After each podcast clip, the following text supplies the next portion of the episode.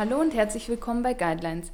Mein Name ist Rosanna Hanke und ich bin Medizinstudentin in meinem letzten Studienjahr.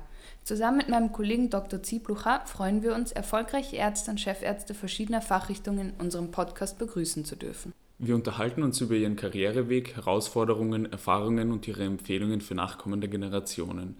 Was unterscheidet einen guten von einem sehr guten Arzt? Was ist einem Chef bei der Bewerbung wichtig und was begeistert Sie an Ihrer Fachrichtung? Viel Spaß beim Zuhören. Im heutigen Interview spreche ich mit Professor Knöffel, dem Leiter der chirurgischen Abteilung an der Universitätsklinik Düsseldorf. Professor Knöffel studierte Medizin an der Universität Hamburg und machte unzählige Auslandsaufenthalte, unter anderem auch in Lausanne, an der Harvard Medical School in Boston oder auch in New York oder im Kongo. Professor Knöffel ist Spezialist für onkologische Chirurgie des Bauchraums, des Brustkorbs und der endokrinen Organe. Zu seinen Behandlungsschwerpunkten zählen vor allem die chirurgische Therapie bösartiger Tumoren von Leber, Gallenwege und Pankreas, Schilddrüse, Lunge und dem Enddarm. Professor Knöffel hat über 300 wissenschaftliche Originalarbeiten in internationalen Journalen veröffentlicht und ist Mitglied unzähliger internationaler Fachgesellschaften. Viel Spaß beim Zuhören. Fangen wir mal mit der ersten Frage an, weil mich das mhm. wirklich interessiert. Ich habe selber ein Auslandssemester in China gemacht und äh, hat mir sehr viel geholfen. Ja. Und deswegen wollte ich auch Sie gleich fragen. Sie haben in Lausanne, Harvard, in Mount Sinai, New York. Was, hat Ihnen diese, was haben Ihnen diese Auslandssemester? Haben Sie das in den Ferien gemacht? Haben Sie das während der Studienzeit in Form eines Auslandssemesters gemacht? Waren das eher so ähm, Research Fellowships? Ähm. Also ich habe äh, sowohl Auslandsaufenthalte während des Studiums ähm, in den äh, Semesterferien gemacht, also mhm. sogenannte Formulaturen, wie es in Deutschland ist, wo man eben sehr frei ist, wirklich in irgendein Land zu gehen, weil die Medizin ja nun glücklicherweise eine gemeinsame Sprache auf der Welt spricht. Das macht das schon relativ leicht. Ich habe aber auch äh, drei Auslandssemester ähm, im, im Ausland äh, richtig studiert, um äh, eben auch meinen Horizont ein bisschen zu erweitern, mhm. um zu sehen, wie wird, ich dachte, wie wird Medizin woanders gemacht, was ich mhm. gelernt habe, ist, wie wird Medizin woanders gelehrt, aber äh, trotzdem zeigt das einfach auch ein bisschen einen Einblick in ein anderes Gesundheitssystem, mhm. weil man ja auch dann in der Klinik äh, drin ist. Gerade weil auch in anderen Ländern im Studium schon die Einbindung in die Klinik viel intensiver ist, als mhm. das in Deutschland ist. Mhm. Man ist also auch schon im vierten, fünften Semester wirklich auf den Stationen und, mhm. und kriegt das ein bisschen mit. Wo haben Sie das Auslandssemester gemacht? Also, das drei, äh also äh, ich war zwei Auslandssemester in, äh, in Lausanne und äh, in den USA. Das waren eigentlich Trimester, wenn ich das so sagen okay. darf. Äh, etwas länger als Trimester und es war auch etwas, war auch fast anderthalb Jahre, aber das wären eigentlich zwei Semester ähm, und äh, ein Semester in, äh, in, im Kongo, damals mhm. noch Zaire.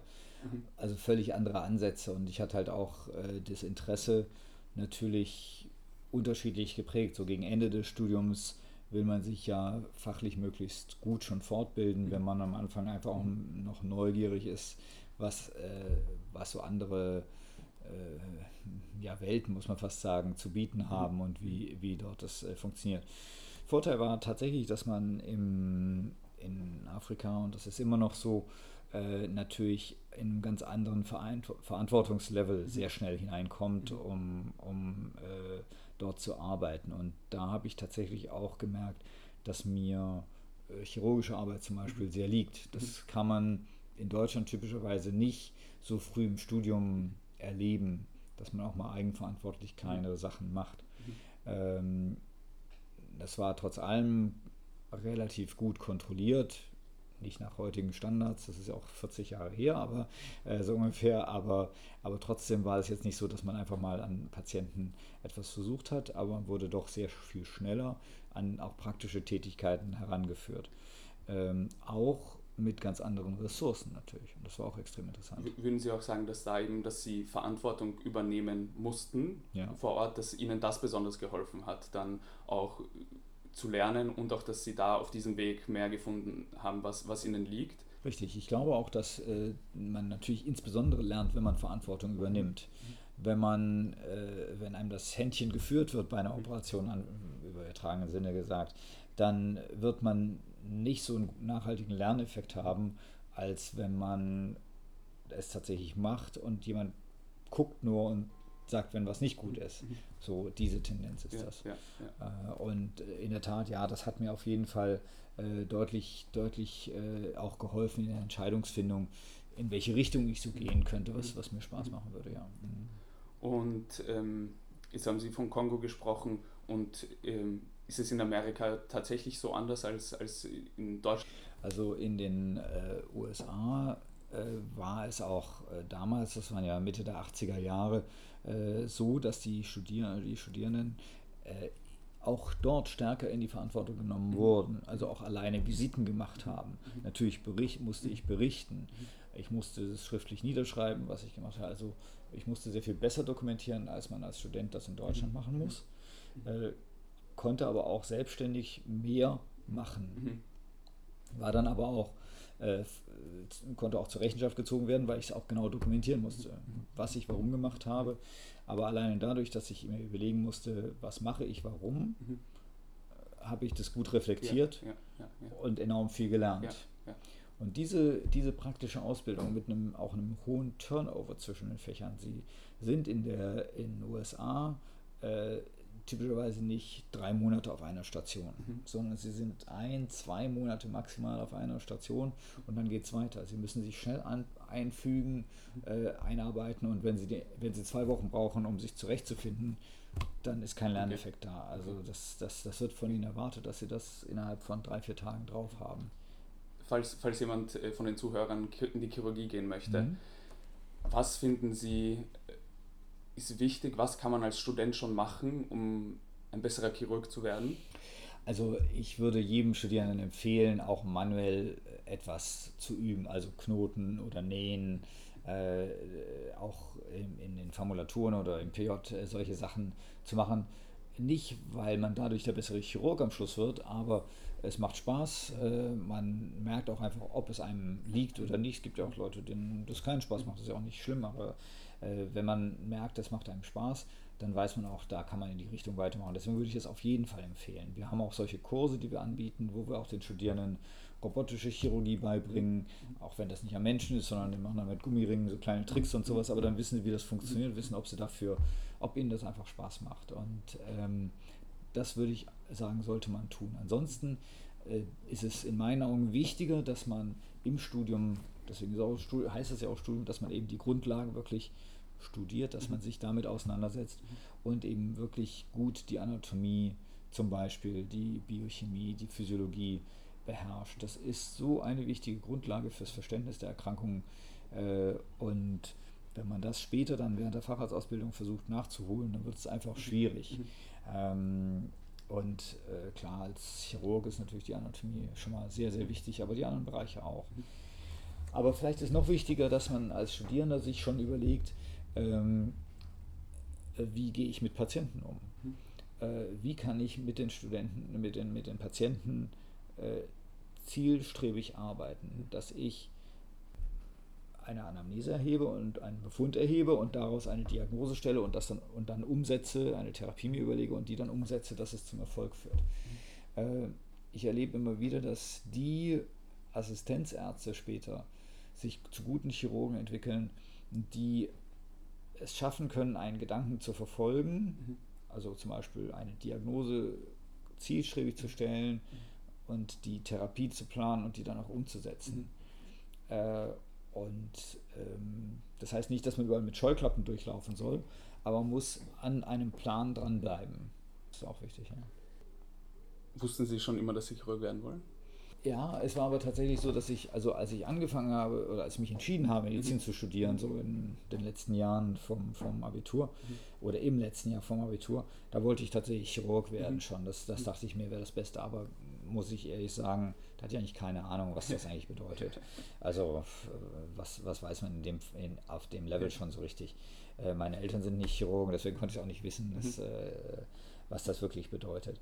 Aber ich fand das eigentlich das Konzept attraktiv, mhm. äh, weil man einfach extrem eng, verantwortungsvoll und auch invasiv mit den Menschen mhm. zusammenarbeitet. Also es ist etwas anderes, ob sie vom Gefühl her, und das war mir damals schon klar, ob sie einem Menschen eine Tablette verabreichen mhm. oder ob sie ihn eine Körperverletzung mit Genehmigung zuführen und ihn damit mhm. gesund machen. Mhm. Das ist schafft ein völlig anderes Verhältnis zwischen Arzt und Patient. Ich vergleiche das immer, das kann man eigentlich nur vergleichen mit einem Psychiater, der auch extrem invasiv ist. auf eine andere Art und Weise, mhm. aber, aber das, das kann man vielleicht ein bisschen äh, damit vergleichen. Die Chirurgie ist halt in meinen Augen ein Fach, was sehr vieles verbindet. Man hat äh, viel persönlichen Kontakt zum Patienten. Mhm. Äh, man sieht sehr direkt den Effekt von dem, was man macht, auch wenn man Fehler macht. Das ist aber auch gut, dass man es schnell merkt. Mhm. Man kann sich auch nicht dann davor drücken, diese Fehler einzugestehen. Das muss man natürlich auch, aber nur dadurch wird man auch besser. Ähm, und man hat eben auch die Möglichkeit, äh, spannende Forschungsthemen natürlich zu bearbeiten. Hat man in anderen Bereichen auch.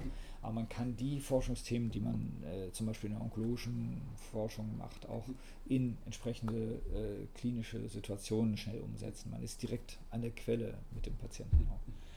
Also von daher habe ich mich dann durch einzelne Sachen, so wie zum Beispiel die Eigenverantwortlichkeit im Kongo oder aber eben auch äh, ja, Menschen in, äh, in den USA, Professoren oder ältere Assistenten, die äh, überall kleine Vorbilder waren, mhm. äh, für mich ähm, dann da, relativ früh dann entschlossen dazu, auch wirklich in der Chirurgie zu bleiben. Was war für Sie ein Vorbild? Hat, weil Sie auch in Amerika gesagt haben, ähm, ist das eine andere Herangehensweise? War da die Beziehung zwischen Student und Lehrer enger?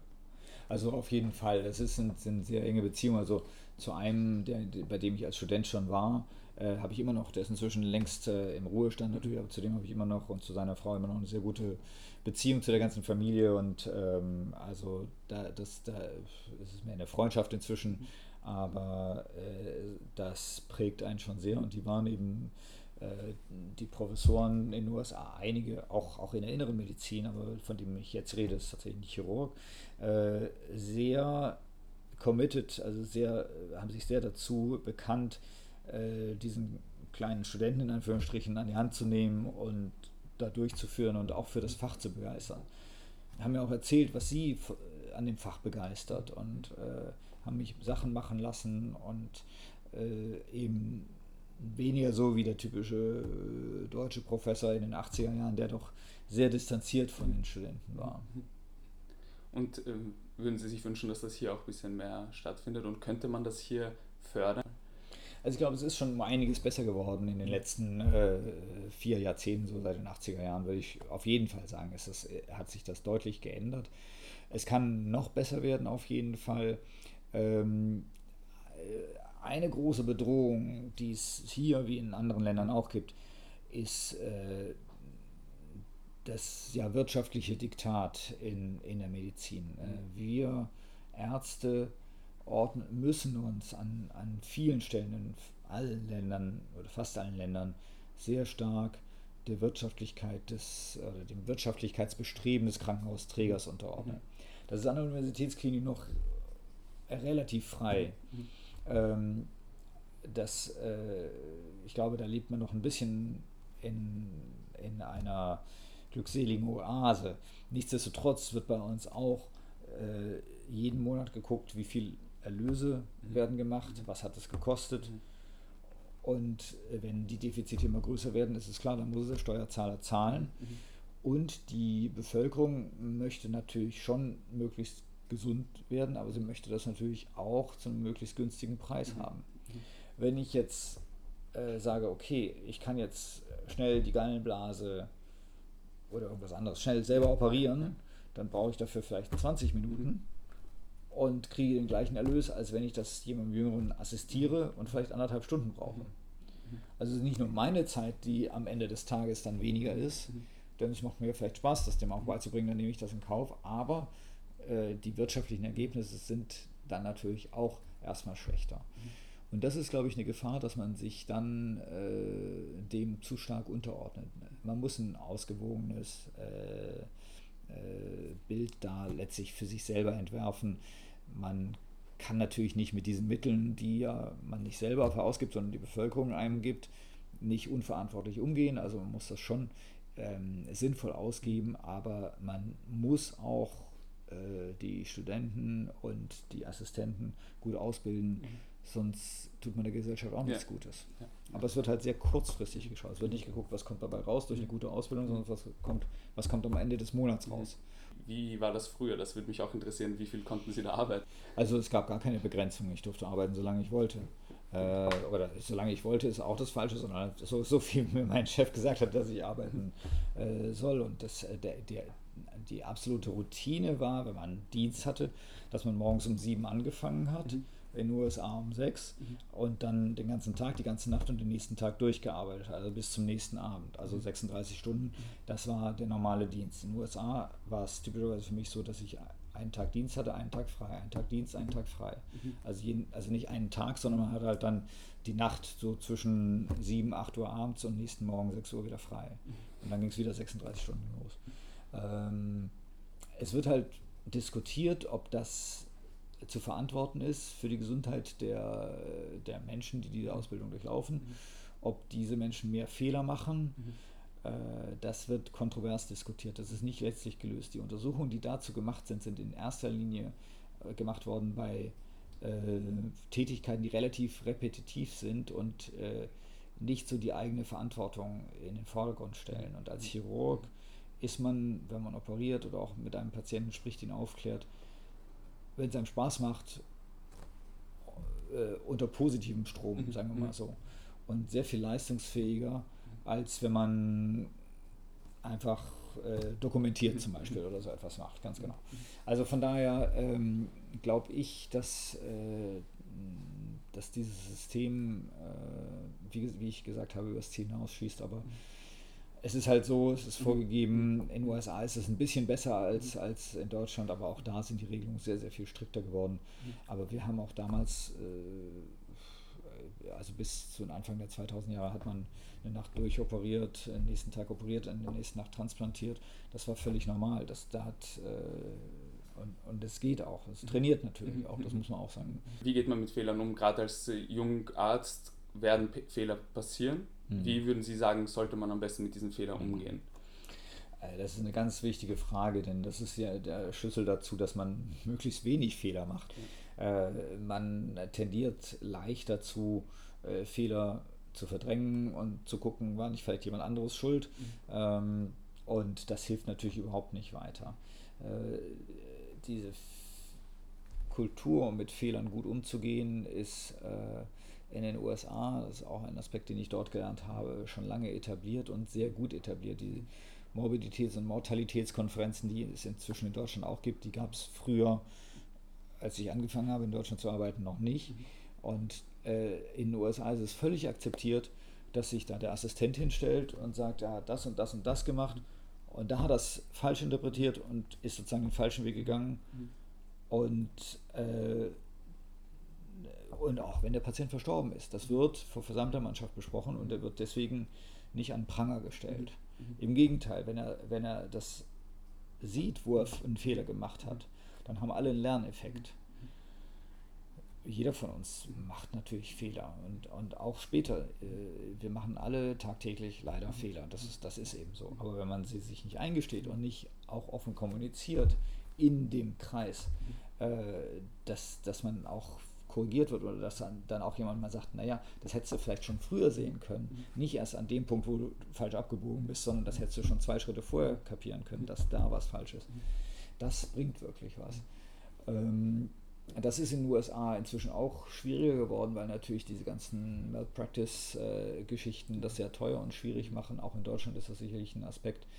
Aber äh, wir, auch wir machen hier einmal im Monat eine Morbiditäts- und Mortalitätskonferenz, wo alle Komplikationen mhm. und Todesfälle besprochen werden. Nicht jeder Fehler führt gleich zu einer Komplikation oder zum Todesfall zum Glück. Ähm, und deswegen besprechen wir auch nicht jeden Fehler, aber zumindest äh, versuchen wir möglichst viele davon zu beleuchten und das offen anzugehen und äh, in, mit, den, mit den Erfahrenen zu besprechen. Und wenn es ganz, ganz kritische Sachen sind, dann empfiehlt es sich natürlich das erstmal mit dem verantwortlichen Senior, dem Mentor oder dem Chef zu besprechen. Sie haben sehr viel geübt, sehr viel gearbeitet, sehr viel Routine aufgebaut. Ähm, gab's, haben Sie Methoden auch gefunden, die Arbeit hinter sich zu lassen? Das ist eine sehr, sehr zeitaktuelle äh, äh Frage, denn Sie müssen sich bedenken, denken, dass ich ja meine, meine Assistentenzeit in den 80er und frühen 90er Jahren gemacht habe, wo also, ähm, naja, irgendwann hatte ich ja mein erstes Handy, äh, das war ähm, Anfang der 90er, ähm, aber E-Mails gab es nicht. Äh, das heißt, man war aus dem Krankenhaus raus und hatte erstmal sozusagen die klinische Routine weg von sich. äh, man konnte nicht nochmal schnell die E-Mails checken. Äh, man wurde auch nicht angerufen, wenn man irgendwo war. Ich habe dann damals auch noch so andere Sachen gemacht, wie was weiß ich, Deutsche Rettungsflugwacht organisiert oder eher andere Sachen. Da hatte man noch solche Pieper, wo man dann die nächste Telefonzelle suchen musste. Also man hatte aber, man war deutlich weiter weg von der Klinik damals, äh, wenn man einmal draußen war. Heute bin ich natürlich auch im Urlaub Tag und Nacht jederzeit zu erreichen. Es ist also schwieriger, diese Distanz äh, äh, zu haben. Aber man muss schon auch, äh, in, auch als Assistent äh, es schaffen, komplett abzuschalten. Und ich, äh, das kann ich relativ gut. Haben Sie da auch Routinen, dass Sie sagen, Sie gehen dreimal die Woche zum Sport äh, nach der Arbeit oder stehen früher auf, um Sport zu machen? Also ich versuche schon ähm, jetzt so drei bis fünfmal pro Woche wirklich Sport zu machen. Mhm. mhm. Ähm, aber da muss ich leider sagen, als ich Assistent war, habe ich das nicht so geschafft. Mhm. mhm. Ähm, weil, nicht unbedingt, weil ich viel härter gearbeitet habe, aber ich war viel weniger frei in meiner Einteilung. Mhm. Äh, natürlich, weil da andere Leute meine Zeiten vorgegeben haben. Jetzt kann ich es ja mir äh, relativ, mhm. relativ frei, freier einteilen. Ähm, äh, ich, äh, dass ich jetzt jeden Morgen zwei Stunden vor der Arbeit Sport mache. Mhm. Ich gehe vielleicht mal morgens mit dem Hund vor, vor der Arbeit spazieren, aber äh, das ist ja kein Sport.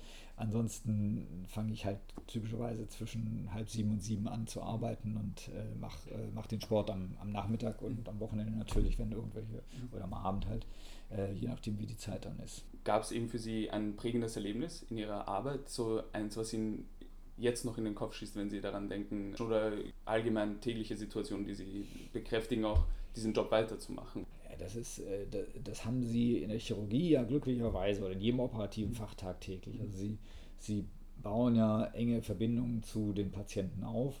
Mhm. Sie kriegen dann Feedback und Sie haben leider auch fast tagtäglich auch ähm, Misserfolge. Mhm. Das gehört mit dazu, damit muss man natürlich auch umgehen. Aber wie schon gesagt, aus diesen Fehlern muss man dann eben lernen. Ähm, aber sie haben auch äh, wirklich eh, nicht tagtäglich, aber doch sehr, sehr häufig Erfolge, was die Patienten auch merken. Und sie betreuen die Patienten als Chirurg ja auch typischerweise später nach. Das heißt, sie sehen die Patienten teilweise über Jahrzehnte sogar. Mhm. Ähm, und das, das gibt schon sehr viel zurück. Mhm. Natürlich gibt es immer so einzelne Operationen, was weiß ich, die erste Lebertransplantation oder so etwas, die man selbstständig gemacht hat, irgendwann mal in der Nacht, äh, die, die man nicht so schnell vergisst, das ist klar, oder der erste Wippel oder irgendwas in der Richtung. Mhm. Ähm, aber ähm, das, das sind vielleicht so einzelne Highlights, aber das kann genauso gut eine kleine Operation sein, äh, wo der Patient besonders gelitten hat und äh, dann sehr dankbar war. Ähm, das kann ein Leistbruch sein, wo, wo einfach dann äh, entsprechend die Dankbarkeit rüberkam und die einem sehr viel dann auch gibt. Vielen Dank. Ja, War wirklich gerne. interessant. Danke. Vielen Dank fürs Zuhören. Ich hoffe, ihr hattet so viel Freude wie ich an dem Gespräch und konntet auch für euch etwas mitnehmen. Nochmals vielen Dank an Professor Knöfel und ich freue mich, euch das nächste Mal wieder hier begrüßen zu